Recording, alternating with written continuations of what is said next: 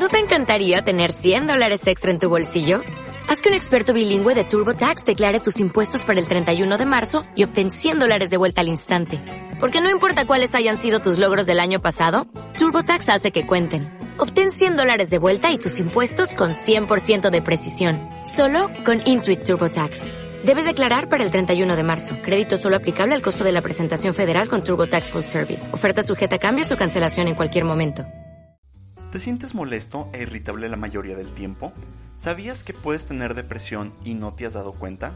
En el episodio de hoy, Las caras de la depresión, platicamos sobre qué es, cómo se trata y sobre todo cómo podemos entender la depresión. Invierte en tu mente es el espacio para el diálogo, reflexiones y derrumbe de los mitos de la salud mental. Una serie de episodios a tres voces que platican, que nos invitan a reflexionar sobre nuestras emociones, las relaciones, decisiones y vínculos esto es Invierte, en, tu, mente. Comenzamos.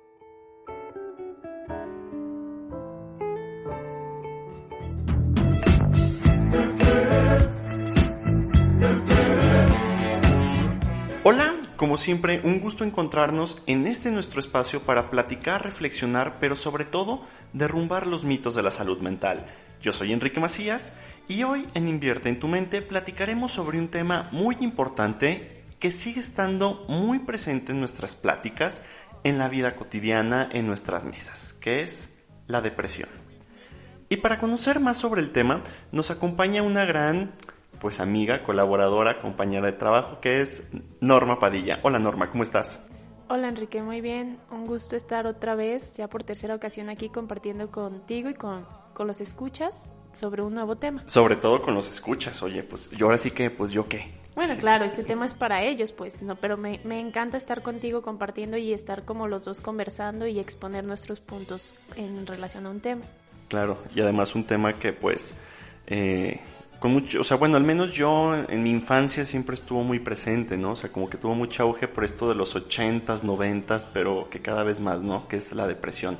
Pero antes de eso, antes de entrar en materia, Permítanme presentar a Norma como se merece, porque es licenciada en Psicología por la Universidad Autónoma de Aguascalientes. Su área de especialidad es el acompañamiento emocional con adolescentes y adultos, por lo que sin duda en este episodio nos va a despejar todas o la mayoría, o que nos dejes con más preguntas también acerca de la depresión. Y pues bueno, Norma, para arrancar me gustaría empezar con unas cifras que la Organización Mundial de la Salud nos dice que la depresión es una enfermedad frecuente en todo el mundo, pues estima que afecta a un 3% de la población, incluidos un 5% de los adultos y un 5.7% de los adultos de más de 60 años. A escala mundial, aproximadamente 280 millones de personas tienen depresión, la depresión es distinta de las variaciones habituales del estado de ánimo y de las respuestas emocionales breves a los problemas de la vida cotidiana. En el peor de los casos, la depresión puede llevar al suicidio. Cada año se suicidan más de 700.000 personas, que para que se den una idea, la población de Aguascalientes es de 1.425.000, o sea, hace que al año se estarían suicidando la mitad de los habitantes del estado de Aguascalientes, para que quien diga que el suicidio no es un problema y del que no se tiene que hablar, claro que se tiene que hablar. Y pues estadísticamente el suicidio es la cuarta causa de muerte de los jóvenes entre 15 y 29 años de edad. Entonces, Norma, ¿qué es la depresión? Ya ahorita la organización lo define como una enfermedad, pero por lo menos en el sentido común, en el colectivo, en el imaginario, tenemos la idea que la depresión es estar triste, llorando, cabizbajo, todo el tiempo. ¿Eso es estar 100% deprimido? ¿O qué es la depresión? Mira, ahorita que, lo, que empezaba a escuchar las cifras, hasta me quedé pensando, híjole, tanto, de verdad tanto. Es más, eh, antes de contestarte como la pregunta, yo creo que Incluso creo que es hasta más, ¿eh? Porque eso es lo que se tiene registros, ¿no? Habría que ver todos aquellos casos que, que no están registrados, que, que no se sabe, que lo callan, que, bueno. Y contestando tu pregunta, ¿qué es la depresión? Y, y si corresponde como a esto que tú decías, al perfil, ¿no? Que, que de pronto el prototipo, ¿no? El, el cabizbajo, el, el llorando, el el aislado o, o, o demás, pues, pero que esto que está muy relacionado, bueno, vamos a entender por depresión, hablabas de enfermedad, y justo es esto, una enfermedad mental o un trastorno del estado de ánimo. ¿A qué me refiero con esto? Cuando hablamos de trastorno, es decir, que sale de lo esperado, ¿no? Ya con eso ya creo que ya más o menos. Y si hablamos de ánimo, pues vamos a meternos más como a la cuestión emocional. Entonces, generalmente relacionamos depresión con tristeza, con frustración, pero también con enojo, con ira, con furia. Es que casi no se habla de eso, ¿no? O sea, porque siempre es como depresión, estar triste, depresión, estar, este, digo, o sea, se murió alguien, ah, está triste. Pero también está, o sea, a mí cuando empezamos como a estudiar esto, pues es que la depresión también es estar enojado. Claro, es más, creo que, creo que en el fondo muchos están más enojados que tristes, ¿eh? Pero justo la tristeza creo que viene en, la, en su mayoría, y, digo, no voy a como ponerlo como por regla, pero la tristeza ya a veces viene como después. Ok. A veces primero, pero eh, lo voy a decir así. Ajá, ajá, a ver. Muchas veces, o sea, primero viene como esta, ahorita estoy pensando como en un paciente, porque te lo decía en otros eh, episodios, se me hace más fácil explicarlo así. Esta paciente, eh, o sea, tú la mirabas y yo creo que cubre el prototipo, pues. O sea, era su cuerpo hacia abajo, o sea, manos hacia abajo, mirada hacia abajo, cara hacia abajo, arrastraba los pies, su cuerpo muy pesado, ya con un sobrepeso, y entonces era este caminar lento, este movimiento como muy... Pero en el momento en que empieza a hablar y que yo la empiezo a escuchar, me voy dando cuenta que primero hubo mucho enojo primero hubo mucha frustración. Bueno, primero el enojo, después se volvió frustración y después esto se volvió tristeza. Después esto se volvió como ya en una tristeza donde ya, o sea, era tanta su frustración que terminó por deprimirse. Claro. Entonces, ¿cuál es el paso antes del enojo? Entonces, ¿qué es estar deprimido? Pues mira, no hay como, como algo así, o sea, luego si nos metemos al DSM-4 nos va a decir así, estar deprimido es esto y tiene que cumplir con bla, bla, bla. El DSM-4 es un manual donde viene pues la clasificación de, digo, no, pues para quien no lo conozca, pues de trastornos y enfermedades mentales, ¿no? Sí, sí, que ahorita ya hay un DSM-5, ¿no? Pero la mayoría o todavía O sea, es como, un, es como un diccionario de enfermedades, ¿no? Por así decirlo. así, y que viene como, como los puntos. Para decir que tienes esto, tienes que cubrir con bla, bla, bla. O sea, para resumirlo muy básicamente. Entonces, lo quiero explicar eh, muy básico lo de qué es estar deprimido y, te quiero preguntar algo a ti, Enrique, y, todos los que están allá y nos están escuchando que se pregunten, ¿con qué relacionamos el tema depresión? O sea, ¿dónde más hemos escuchado depresión? ¿En qué otros temas? Bueno, uno, pues que la depresión posparto. Dos, ahorita a mí, en escucha analítica, ¿no? En, en asociación libre y escucha flotante. Cuando dan el clima, la depresión tropical. Exacto. Exacto. Depresión tropical, eh, depresión del sistema nervioso. Depresión del sistema nervioso, claro. Y lo que tú decías, ya, ya propiamente como la depresión clínica, ¿no? Depresión postparto, depresión eh, mayor, distimia, bla, bla, bla. Pero si, tú, si lo relacionamos con el término así como tal depresión y hablamos, por ejemplo, de depresión tropical, cuando hablamos de depresión tropical es caída, ¿no? Caída de agua. Sí, es porque el ambiente, o sea, baja, o sea, literal es como estar en una línea recta, es como si tu estado está y baja, ¿no? O sea, Ajá. Uh. Sí, hay una baja, así lo dijiste muy claro, una baja, una caída, un... Y cuando yo, yo he escuchado a los pacientes, porque pues como creo que como todo psicólogo, a todos nos ha tocado algún paciente con depresión, ah, es esto, incluso ellos lo dicen, es que siento que voy cayendo, incluso a veces siento que me hundo, siento que, que, que sí, que, que, estoy cayendo, que estoy cayendo, que estoy cayendo. Es esta sensación de ir cayendo o de ir hacia abajo. No es como, y, y, perdón que te interrumpa, no es como regresar, ¿eh? Porque digo, eso es otra cosa, o sea, o podría estar relacionado, pero no necesariamente, es como, como justo eso, ir cayendo y sentir que es más complicado salir de ahí. Ok, tal vez va a ser una pregunta complicada y ya estoy esperando el depende, pero ¿ante qué se cae? O sea, ¿ante qué situaciones nos deprimimos? Mm. comunes, o sea, desde las más simples hasta lo más... Como tú le dijiste, depende, no hay una regla, pero ahorita lo pensé, o sea, por ejemplo, hay el paciente que se deprimió por un duelo no resuelto, o sea, por una pérdida, y hay el paciente que se deprimió, supongamos, porque le quitaron el celular, ¿no? O porque le quitaron algo, ¿no? Que también es una pérdida. Y, te lo digo así porque justo eh, la depresión va a estar muy relacionado con pérdidas, ¿no? Con estar perdiendo, por eso es esta caída, ¿no? Con estar perdiendo y perdiendo y perdiendo. Entonces, no hay como una regla y lo, lo preguntas eh, muy bien, pues, o sea, creo que es una pregunta muy importante, porque luego también lo que pasa y lo que me ha tocado mirar dentro de la clínica es de, es que sabes que a mí me duele mucho, eh, por ejemplo, este perrito, ¿no? Eh, que ya no puedo estar con mi perrito, que, y, y, a lo mejor para el papá es, o sea, es un perrito, o sea, no manches, puedes conseguir otro perrito, te compro otro pero para el paciente es su perrito, o sea, es su mascota, es su compañero, es, un montón de cosas que luego le empiezan a dar significado. Y luego lo que podemos llegar a hacer es como desvalorizar o minimizar, ¿no? O sea, va a haber quien se deprima por algo y, digo, luego parece algo muy insignificante, que esto también es importante, ¿no? A lo mejor se deprimieron por el celular, digamos. Y entonces el papá dice, es que ¿cómo te vas a deprimir por un celular? O sea, es un objeto, bla, bla. No se deprimen por el celular es lo que depositan ahí más su historia. Algo detonó que eso, que, que empezara a deprimirse, pues. Claro, es que luego escuchamos mucho esto de, ay, ni es para tanto, ay, no te ahogues en un vaso de agua. O sea, ay, tú te enojas por un perrito, o sea, yo ya enterré tres hijos, por ejemplo, ¿no? Entonces, pero mm, decir como, pues que, que se juegue y que se deposita, creo que eso es muy subjetivo, pero más o menos, ¿se tiene mapeado cuánto tiempo tardas en entrar en depresión?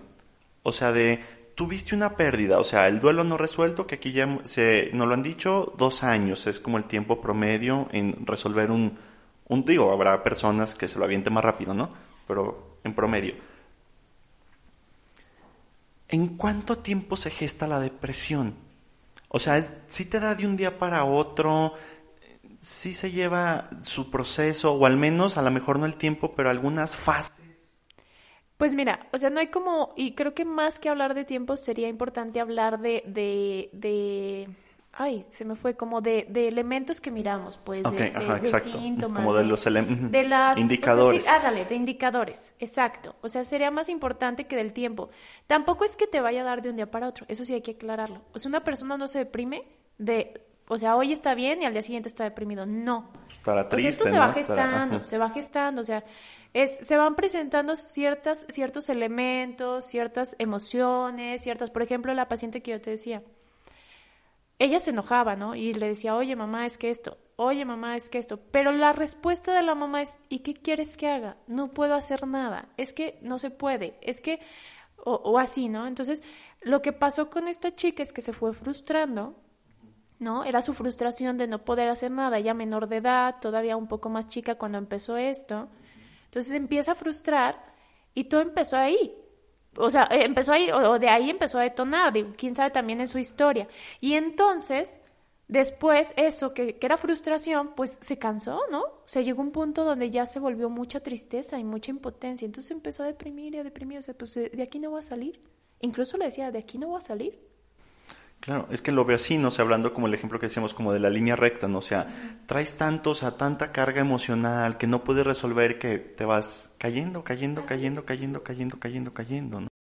Y aparte, incluso, por ejemplo, esta paciente, yo me creo que, o sea, estaba cayendo tanto, tanto, que, que cualquier cosa que yo, o sea, viera como opción, o que yo trataba, porque ella no miraba, pero cualquier cosa que miraba yo como opción para ella era, no, no se puede no, no se puede, porque ya trae así como el chip de, no, no se puede, no, no se puede, no, no se puede, porque es su historia, ¿no? Entonces empieza a mirar cosas, pero también sus propios recursos, o sea, su propio más bien entorno, pues lo iba rechazando, ¿no? Y sí, bueno, revolviendo, pues es esta caída, ¿no? Ir cayendo, cayendo, cayendo.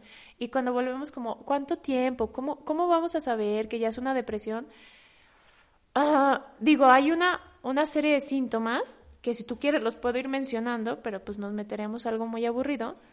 Pero algo básico es cuando esta, esta, esta tristeza, esta frustración, sobre todo esta sensación de tristeza, de vacío, de caída, empieza a afectar otras áreas. Es algo básico en todos los trastornos. O sea, ya no vas a trabajar o ya no vas con el mismo ímpetu, ya... Ajá, ya no comes igual, dejas de comer. Ah, dejas hay- de hacer las cosas que te gustan. Dejas, ajá, justo eso, eso es muy importante. Los deprimidos dejan de hacer o de disfrutar aquello que era disfrutable, aquello que era, que era agradable para ellos, ¿no? El paciente que es que ya voy a, a voleibol, que lo amaba y ya no siento lo mismo, ¿no? Y no es como que el voleibol le haya dejado de interesar, pareciera, pero más bien como que se va perdiendo esta cuestión del deseo, o sea, como que se fue acabando, se fue acabando, que incluso ya no, ya no se permite el mismo disfrutar de ese deseo, disfrutar de eso. Claro, claro. Pues creo que esos son como indicadores, más que como la lista de síntomas, creo que esos como indicadores muy claros, ¿no? Este, que ya lo decías, o sea, no es estar, claro, o sea, dejas de hacer voleibol no porque estás llorando, sino porque estás enojado. O sea, es que eso también es como bien importante, ¿no? O sea, la otra cara, o sea, no es estar llorando mañana, tarde y noche. Y ahorita que tocaste eso me acordé, porque te hablo de la paciente esta que se veía arrastrando los pies. ¿no? Pero ahorita me acordé, hay un familiar muy cercano a mí que yo mucho tiempo decía, ay, es que siempre está de malas, ay, es que siempre está de genio. Y es, es esta persona que, no sé, le molesta porque está haciendo frío, le molesta porque está haciendo calor, Claro. le molesta porque está medio templado, le molesta porque está lloviendo, le molesta y entonces, o, o de pronto es como haces un comentario, ya, ya le encontró lo malo, ¿no? Entonces yo decía, ay no, o sea, es que esta persona está súper enojada. Con el tiempo yo entendí que estaba deprimida, ¿eh? Y qué fuerte. estaba muy, de, o sea, está, o está todavía muy deprimida, pues, o sea, porque ella sintió, y es una mujer, que de alguna forma lo que ella quería se fue quedando, se fue quedando, se fue quedándose, y entonces algo le decían, no, pues no puedo, no, no puedo, no, no puedo, que los hijos, que el trabajo, que la casa, que la... Entonces se fue quedando y se fue quedando, entonces, claro que estaba enojada, pero en el fondo estaba muy deprimida, o sea, muy deprimida, y cómo lo mostraba, pues todo le molestaba. Claro, o sea, porque no, no, no accedía a sus propios deseos, ¿no? Exacto. Y que va a ser algo como muy significativo con los depresivos, pues. El deseo va quedando de lado, ¿eh? O sea, su propio deseo. Su propio deseo, sí, sí. O sea, Su pone el deseo de los hijos, o sea, pero no el, el propio queda de lado. El propio va quedando de lado. O sea, Deprimido, caído. Exacto, o sea, se va cayendo, va, va, sí, va hacia abajo, hacia abajo. Claro. Oye, Norma, y bueno, hablando de... ¿Quién trata la depresión? Digo, nosotros aquí como, bueno, como instituto, ustedes como psicólogos, pues es inmediatamente pues un psicólogo. Se vale pasar inmediatamente a empastillarse, porque luego también, digo, creo, al menos yo y la lectura que le doy, pues que estamos más o menos metidos en redes sociales. Como esta apertura, pues que a la terapia, pero también como pues es cool medicarse, y que si el clonazepam, y que si el Prozac, que si, el Tafil, que no sé, o sea, que creo que es una es la sustancia y el otro el nombre comercial. Pero tú, en tu experiencia, ¿cuál crees que sería como el paso uno para empezar a tratar la depresión? Es que si me preguntas a mí, yo siempre voy a defender que primero vayan con el psicólogo, ¿no? O sea, que vayan con el psicólogo y que de ahí se mire qué tanto es necesario medicarse. No, no estoy peleada y creo que, que se vale, pues como tú dijiste, la pregunta es, ¿se vale? Se vale medicarse, pero no necesariamente te tienes que medicar para tratar la depresión. ¿De qué va a depender? Ay, creo que de varias cosas, pero ahorita lo pensé como lo más básico. Este, supongamos que tienes a alguien deprimido y va a tener que ver con, el grado de gravedad, el grado de, de afectación en diferentes áreas, ¿no? Entonces, si, si son demasiadas áreas las que están afectadas, si está siendo como muy complicado para el terapeuta que el, que el paciente vaya viendo de dónde viene esa depresión, qué hay detrás, que, que si está enojado, que por qué está enojado, y que si es muy complicado, pues a lo mejor lo más favorable es mandarlo con, un psiquiatra y que él determine si es necesaria la medicación. Incluso eso va a favorecer a lo mejor que el paciente pueda ir abriendo. Y también de otra cosa, o sea, yo me acuerdo de un paciente que, que era, es- este es otro paciente pues muy deprimido, pues muy en su depresión, y entonces yo lo, yo me acuerdo que lo supervisé, decía, es que no sé si mandarlo o no con el psiquiatra. Entonces me decía, bueno, a ver, era, era en cuestión del ambiente. O sea, si tú miras que su ambiente muy difícilmente se va a mover y que, to- y que todo, o sea, que está muy relacionado con, con su situación ambiental, es decir, su casa, sus papás, sus hermanos, su trabajo, y esto muy difícilmente se va a mover, o sea, es muy complicado, quizá sea muy favorable o incluso hasta necesario mandarlo con el psiquiatra, ¿no? Sí, para mover. Por ejemplo, esta paciente que yo te decía, perdón, esta paciente que yo te decía, o sea, su familia, o sea, su mamá, o sea, estaba cañón que se moviera. Muy difícil. O sea, que hiciera cosas diferentes. Sí, yo ahí, puedo dar un, ejemplo personal. Claro, claro. Yo justamente cuando una de las veces que entré, he entrado en crisis, que yo pensaba que no estaba en depresión y ahorita ya a ocho años después digo, claro, o sea, estaba depresión. También digo, porque en su momento, mi psicóloga en ese momento me dice, ¿considerarías tomar antidepresivos? Y yo, no, de ninguna manera, bajo ninguna circunstancia, porque yo puedo, además que en mi familia los antidepresivos han sido tema. Entonces yo era como, yo no quiero ser parte de ese tema.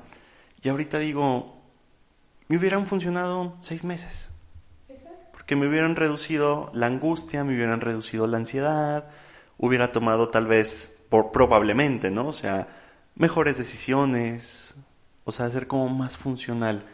Digo, a ocho años después, ¿verdad? Y eso que estás diciendo es muy importante. Me hubieran funcionado seis meses. Es decir, no porque tomo depresivo, antidepresivos, perdón, depresivos, sí, el lapsus. antidepresivos los voy a tomar toda la vida.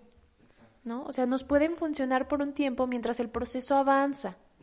Y a lo mejor sí se van a quedar bastante tiempo, porque también es importante mencionar que una vez que un paciente padece depresión, es más fácil que la vuelva a vivir en su vida. ¿no? Ah, ok.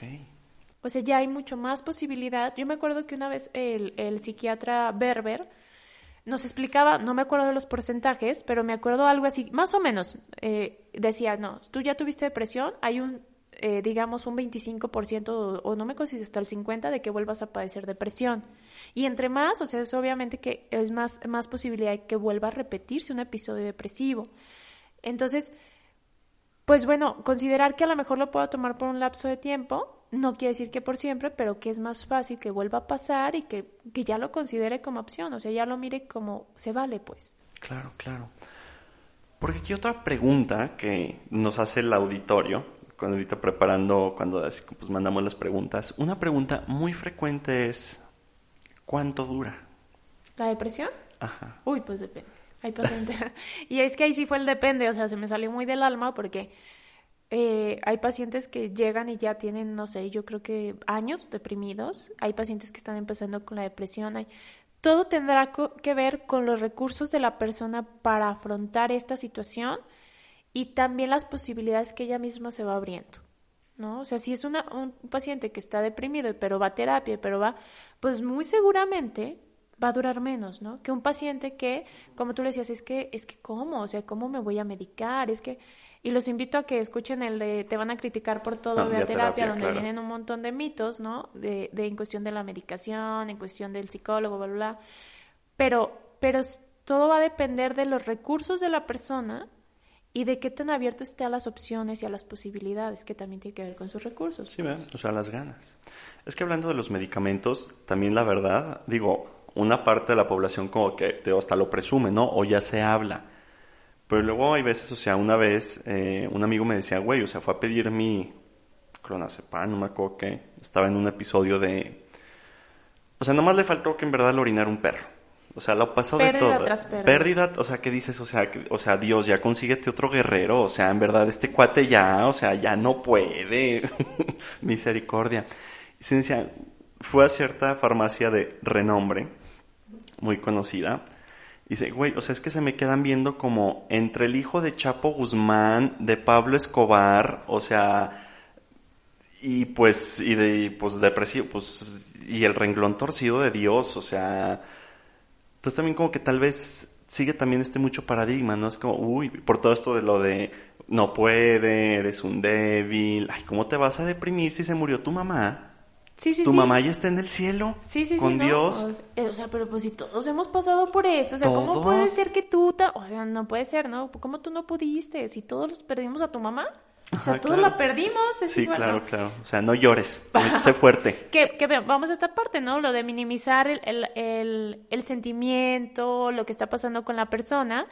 Y también lo que decías, o sea, como el estigma, ¿no? O sea, ay, híjole, este se está medicando, pues que no Sí, puede. La, la letra Ay, es que- escarlata. ¿no? O sea, es que también hay que mirarlo como opción, pero aguas, porque luego yo, yo, yo me imagino que tú conoces a alguien que yo creo que ya ahorita en estos tiempos, que va con el médico familiar y ya le dieron antidepresivos.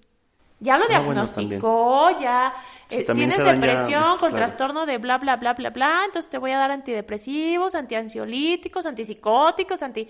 Entonces, tampoco, pues. Sí, yo recuerdo un caso aquí en Bienestar de la maestra Tere Verdín, que estaba atendiendo una chica con trastorno de conducta alimentaria y que iba con un psiquiatra y nomás le decía, güey, es que me la dopas. O sea, yo nomás necesito que me le quites la ansiedad. ¿No? O sea, porque justamente estoy trabajando sobre su cuerpo, sobre las sensaciones de tu cuerpo. Entonces yo creo que aquí más bien la lectura, o sea, porque como que damos, dimos casos muy extrapolados, ¿no? El que da antidepresivos para todo y el que no quiere El que no ni quiere. una aspirina. Entonces aquí más bien sería como también con que las personas se vayan sintiendo cómodas, conforme les vaya diciendo su instinto, conforme ellas se vayan sintiendo. Sí, y fíjate, ahí tocas un punto importante. Hay quien de plano Digo, se con el antidepresivo y con el tratamiento psicológico, ¿no? Sí, sí, supongo. sí. Ajá. Y tocaste un punto importante porque hay quien de plano sí se resiste al, al medicamento, ¿no? Entonces, no quiere decir que si no se medica, entonces ya no puede ser tratado. ¿No? O sea, que ya no, ah, ya no se puede hacer nada. Si no te medicas, no puedo hacer nada. Sí va a ser mucho más complicado a veces, pero algo se podrá ir haciendo.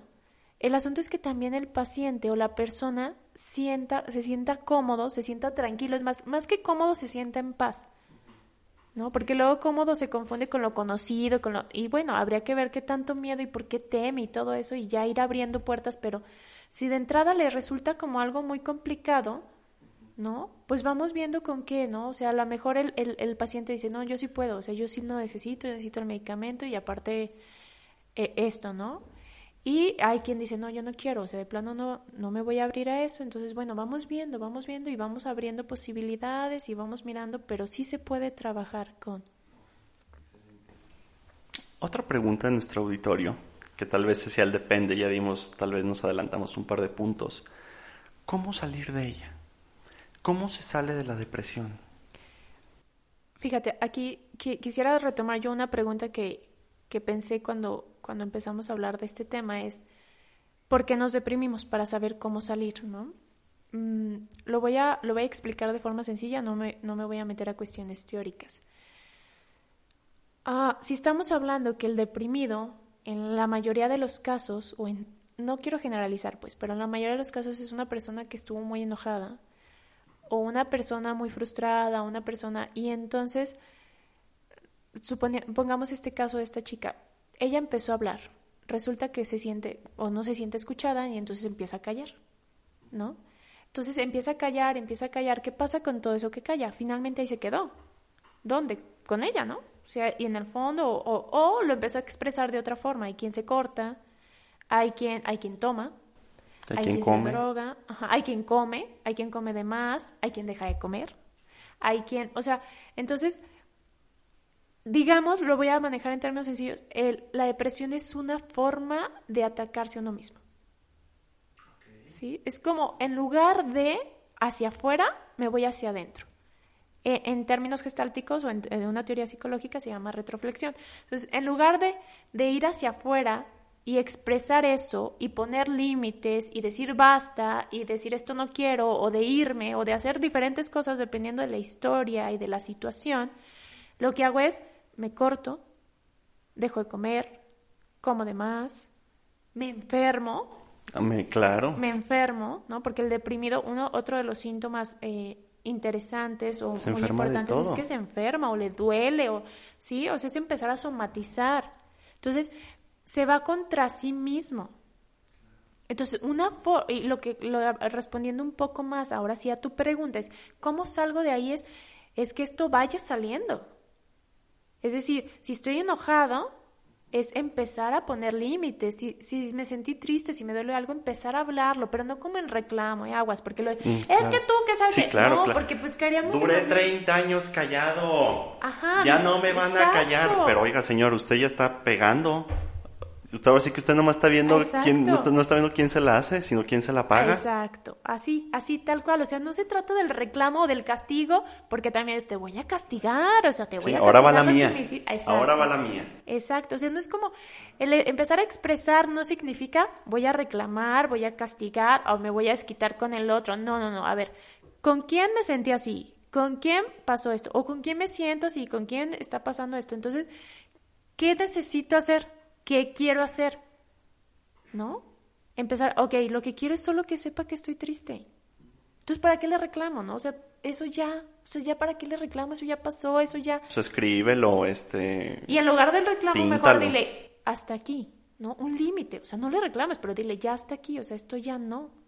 No lo acepto más, ¿no? Pero que no se vuelva el reclamo porque vamos a caer en un... Pues es lo mismo, ¿no? Sí, en lo mismo, exacto, en lo mismo.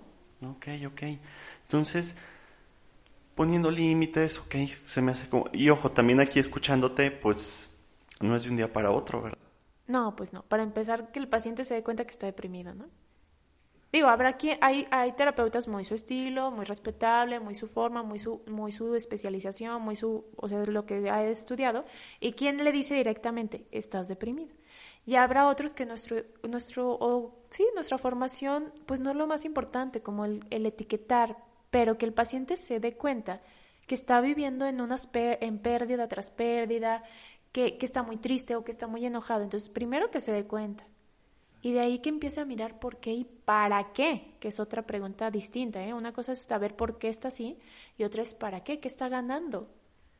Claro que está ahí en juego, ¿verdad? O sea, callándose, que está en juego ahí anteponiéndose al otro. Sí, porque, o sea, el deprimido no se mantiene en depresión solo porque sí, algo gana.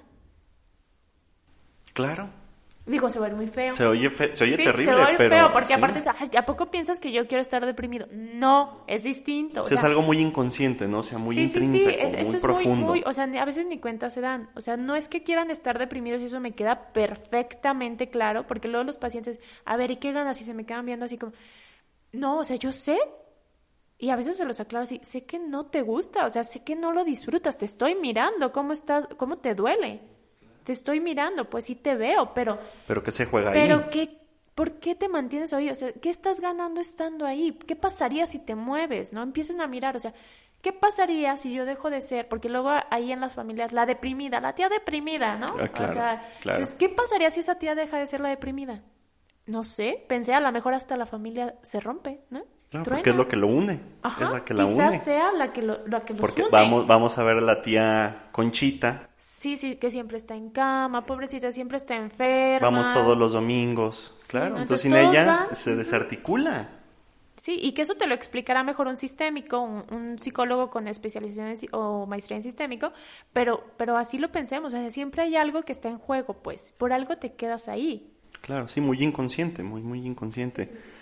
Oye, Norma, y ya para ir cerrando, digo, es que eh, creo que es un tema súper apasionante, pero también como que puede dar a mucha, para más. Entonces, por eso ahorita es como la cara, las caras de la depresión.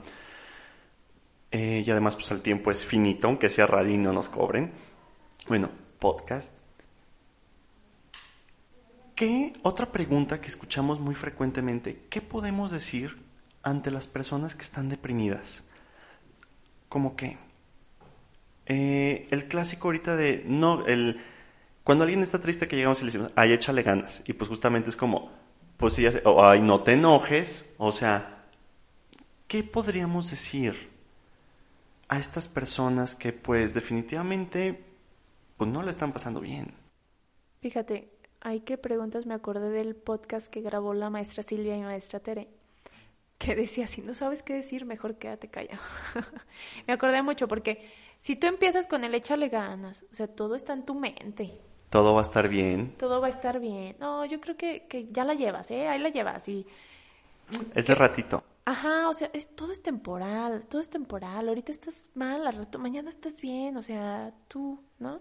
mira yo sé que hay gente muy devota pero yo que estaba en esa situación de la mano de Dios Ajá. quién es ese señor No, aparte, ¿no? O sea, bueno, y que habrá quien, quien eso le ayuda, Sí, pues, claro, o sea, pero ante, que, que tal vez en esas depresiones, pues hay veces, y a mí una frase que me impactó mucho cuando vinculado de depresión y suicidio, no me acuerdo a quién se la escuché, creo que no fue a Tere Verdín, una psicoterapeuta que sigo en Twitter, que es Valerilla, que hay gente tan deprimida que no le da para matarse.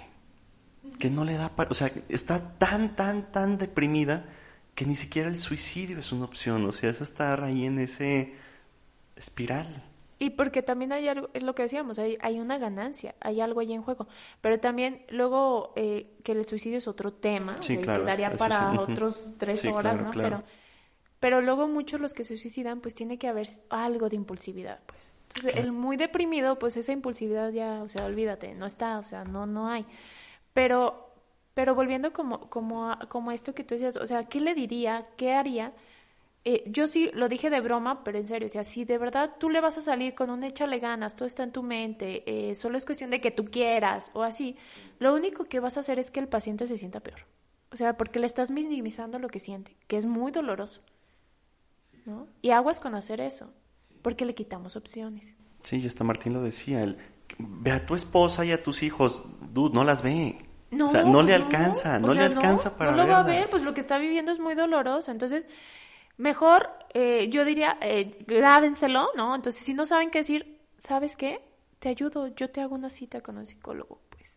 Ahora, hay, hay quien no quiere ir, hay quien... O nomás te escucho, o sea, O, aquí ajá, estoy. o si, pueden, de verdad, pero pregúntense si de- están dispuestos a escuchar, Ah, claro. porque si no, si solo van a criticar ya, entonces mejor no. Mejor, ¿sabes qué? Mm, No, aléjense, pues, o solo acompáñenlo. O te acompaño en silencio. Ajá, solo acompáñalo. Pero si están dispuestos a escuchar, escúchenlo, pero escúchenlo. ¿Qué tiene él que decir? ¿Qué siente? Sobre todo aquellos papás ¿eh? que tienen eh, hijos adolescentes, o, o, o sí, sobre todo adolescentes, y que, que la están pasando mal, escúchenlos, solo escúchenlos. O sea, un día, un, un momento, o sea, ya no es el regaño, ahí no regañen, dense el permiso de escucharlos y ya al final, pues ya verán, o sea, ya al final de que los escuchen, ya verán, ya después de rato ya verán, pero escúchenlos, ¿qué tiene que decir? ¿Por qué está así? ¿De qué quiere hablar? ¿Cómo se siente? ¿No? Y, y ya si el paciente, o yo hablo de paciente, pero si la persona más bien se presta y está dispuesta, ofrézcanle un, un espacio terapéutico, o sea, anímenlos, llévenlos, acérquenlos a un proceso terapéutico. Primero, ¿eh? Yo sí lo voy a decir, o sea, primero con un psicólogo. No estamos peleados con los psiquiatras, pero de preferencia sí, o sea, con un psicólogo y que de ahí se vea si es necesario el medicamento.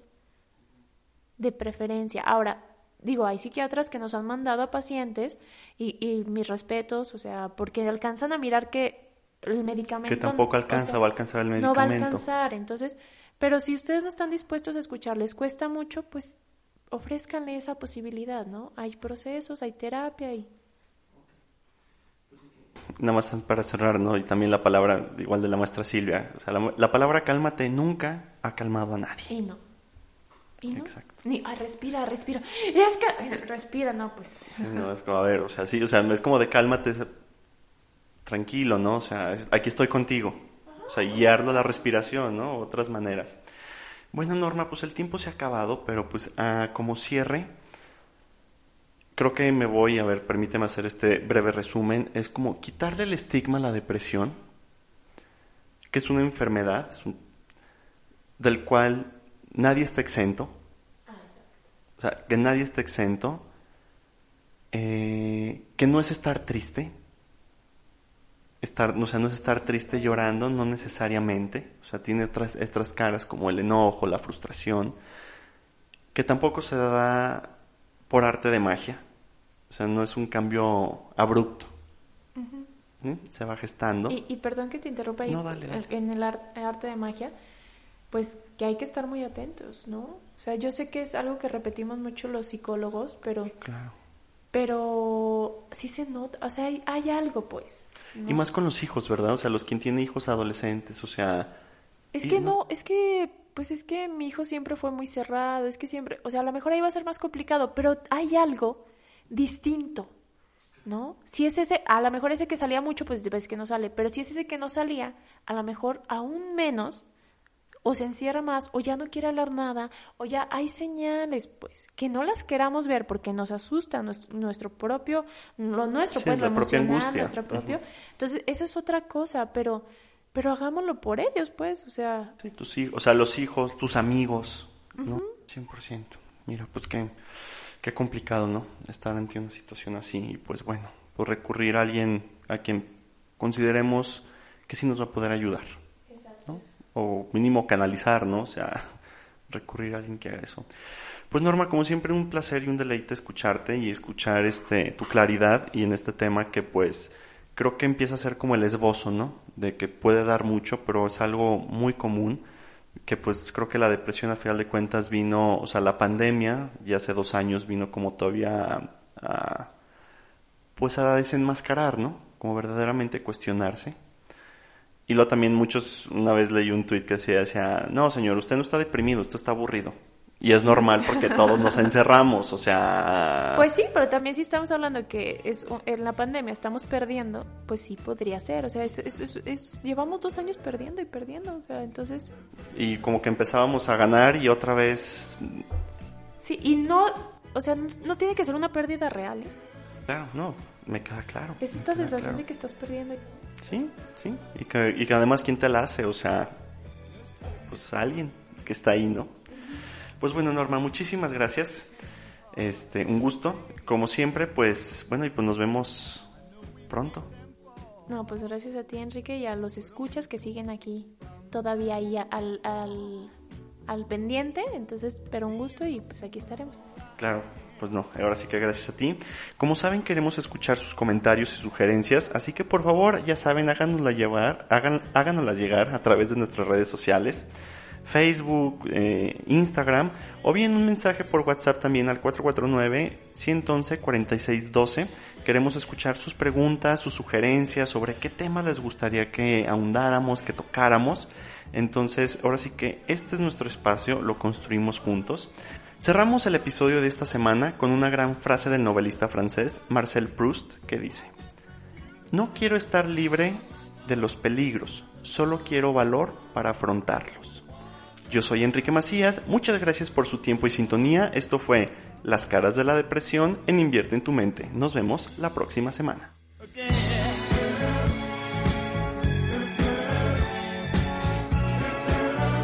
Invierte en tu mente el podcast es una producción de Instituto Bienestar Psicológico Integral.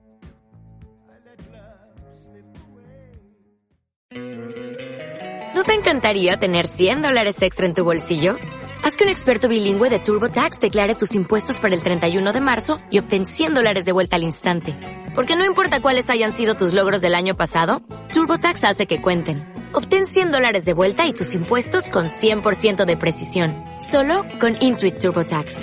Debes declarar para el 31 de marzo. Crédito solo aplicable al costo de la presentación federal con TurboTax Full Service. Oferta sujeta a cambios o cancelación en cualquier momento.